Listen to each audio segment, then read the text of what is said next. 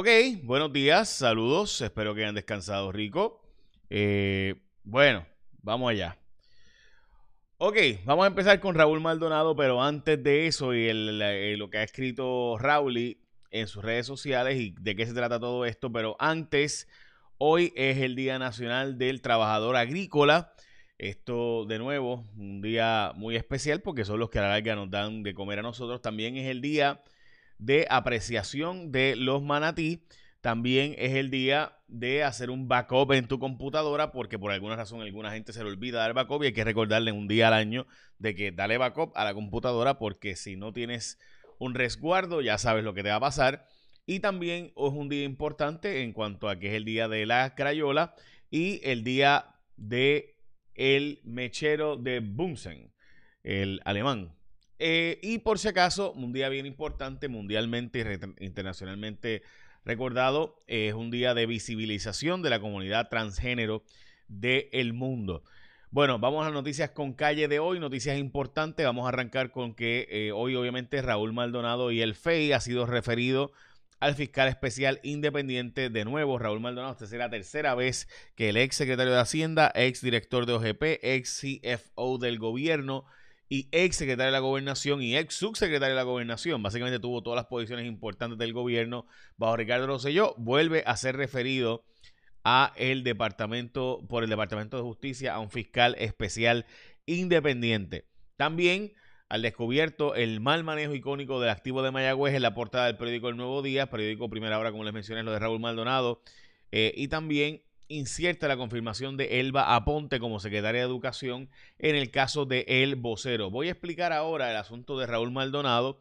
Básicamente lo que le imputa el fiscal especial, eh, perdón, el, Departamento de Justicia, eh, básicamente lo que le está imputando o alegando es que Raúl Maldonado eh, actuó de forma indebida para asegurarse de que una aseguradora obtuviera contratos en el gobierno y que no cumplía con los requisitos legales y aún así pues obtuvo los beneficios de tener contratos con el gobierno. Veremos a ver obviamente si eso ocurrió o no. La aseguradora es Risco Insurance, que es una aseguradora que anteriormente el Caribbean Business había publicado que estaba relacionada con el alcalde de San Sebastián, el hijo del alcalde de San Sebastián, para ser específico. Pero bueno, dicho eso, eh, para la persona que me está preguntando qué ha pasado con los 1400, pues se dijo que para abril eh, empezarán a desacarse, pero todavía depende del Tesoro Federal.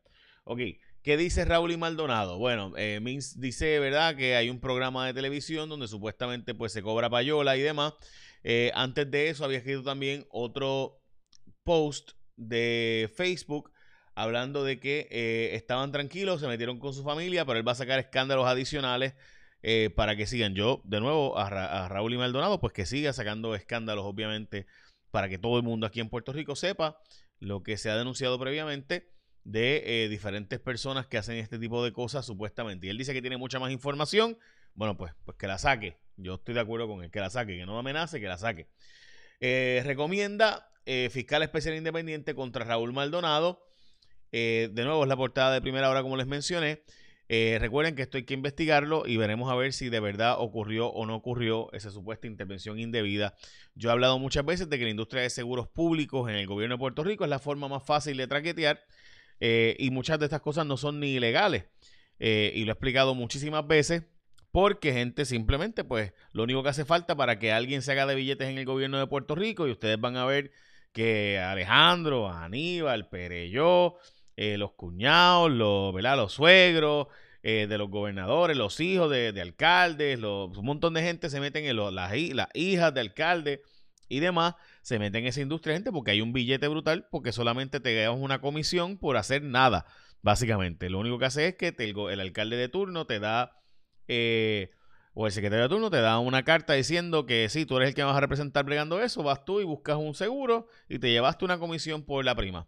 Eh, y pues estamos hablando de que el gobierno de Puerto Rico se asegura por billones de dólares, así que estamos hablando de millones y millones que se reparten todos los años. o sea, si tú quieres ser millonario de alguien en el gobierno, solo tienes que darle una cartita de intención para que sea el que te venda los seguros y ya está. Y eso en los estados no es así, son empleados públicos, oficiales, de, y tampoco era así en Puerto Rico antes, eran, son empleados de carrera que cobran muy bien, obviamente, para evitar la corrupción. Y esas personas, son 3, 4, 5 empleados, son expertos y negocian la cubierta de seguros para conseguir mejores precios sin estar dando comisiones por ahí. Pero en Puerto Rico no se ha legislado esto y por si acaso llevo años, todos los cuatrienios hablando de esto, escrito columna de este tema, pero no pasa nada, camarada. Bueno, contemplan la demolición en Playa Santa. Estamos hablando de el complejo de Aela, para que es un complejo de hotel allí. Se está planteando pues hacerlo de nuevo en otra zona por la zona cercana después de los terremotos. Y también alertan sobre no visitar el Cayo Cardona, donde el faro también está en malas condiciones debido a la situación específica de los sismos. Oye, hablando de cosas que, ¿verdad?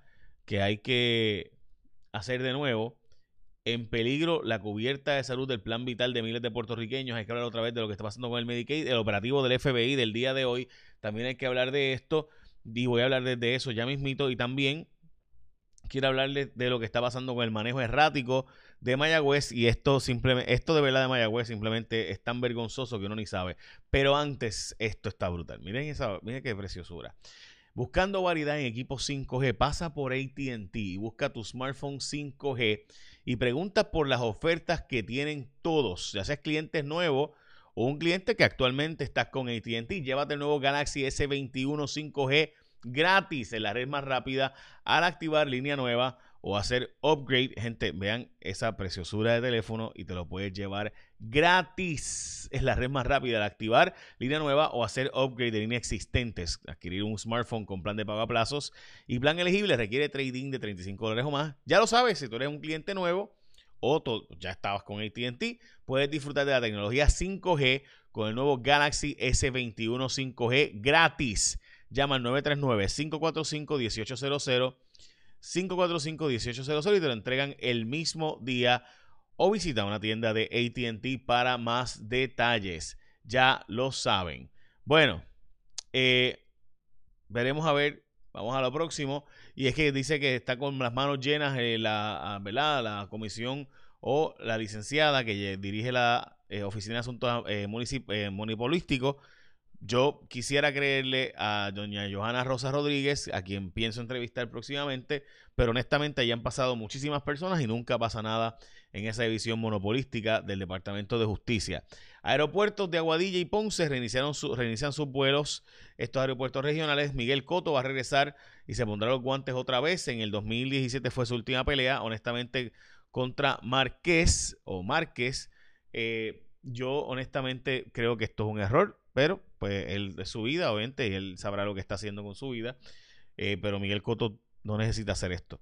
Y es un salón de la fama del boxeo, o sea, un tipo súper mega respetado. Pero bueno, no solo él, también se plantea la posibilidad de que Tito regrese, de la olla, etcétera. Peligroso el aumento de hospitalizaciones en Puerto Rico, eh, de menos de 120 que estamos, ya estamos, ya hemos duplicado esa cantidad desde el sábado para acá, números bien peligrosos. Eh, de hecho, acaba de salir la información de que Pfizer eh, es 100% efectiva en menores de 12 a 15 años, así que se probablemente empiecen a vacunarse menores de esas edades. Como les mencioné, el gobierno de Puerto Rico va a ser un grupo multisectorial para de nuevo ir a pedir fondos Medicaid y Medicare para Puerto Rico, paridad y demás, y para tratar de que ¿verdad? No, no ocurra otra vez el precipicio fiscal del Medicaid, la tarjeta de Medicaid, que de nuevo tenemos que ir a buscar a esos chavos el, gobernador había dicho que Biden le había dicho que iba a dar esos fondos, eh, pero y los incluyó incluso en el plan fiscal como si estuvieran ya, eh, fueron hechos que no los iban a dar. Sobre 56 órdenes o diligenciamientos de arresto a las 11 del mediodía habrá una conferencia de prensa en Fiscalía Federal para hablar sobre estos arrestos del día de hoy. El manejo errático de lo de Guillito Rodríguez simplemente no tiene explicación. Yo espero que hoy la prensa le pregunte a Fiscalía Federal y al FBI qué dijeron si era que el alcalde era víctima o era el municipio la víctima de este traqueteo. Aquí estamos hablando de que el manejo de la propiedad pública de Mayagüez simplemente ha sido increíble. Eh, y oficialmente el periódico El Nuevo Día está planteando que el alcalde mantiene su control, sobre todo a pesar de que no esté todos los días allí, y plantean que específicamente en cuanto al Palacio de Recreación y Deportes se hicieron los movimientos para poder enajenar el Palacio de Recreación y Deportes y que el municipio pudiera hasta perderlo y que eso fue eso fue lo que ocurrió y que así fue el proceso legal del municipio. Quienes ahora están alegando que lo que ellos habían hecho antes de permitirlo pues no. Recuerden que Guillito Rodríguez le decían el alcalde más PNP del Partido Popular, igual que a Vega Borges se le decía el alcalde PNP más popular.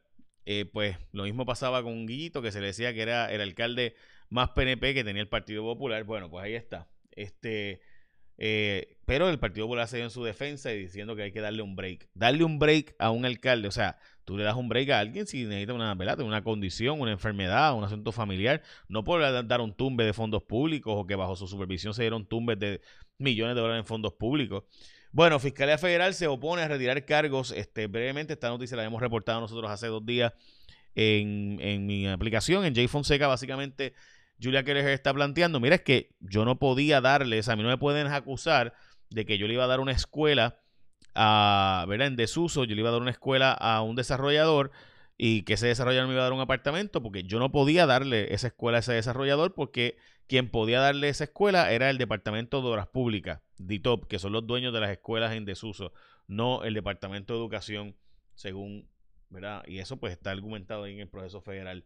Y tienen un punto sin duda. También a nivel del Tribunal de Boston eh, se plantea que o entre Maite Oronos o Gustavo Gelpi serían los que serían escogidos y que ya va a ser nombramiento Joe Biden en esa dirección.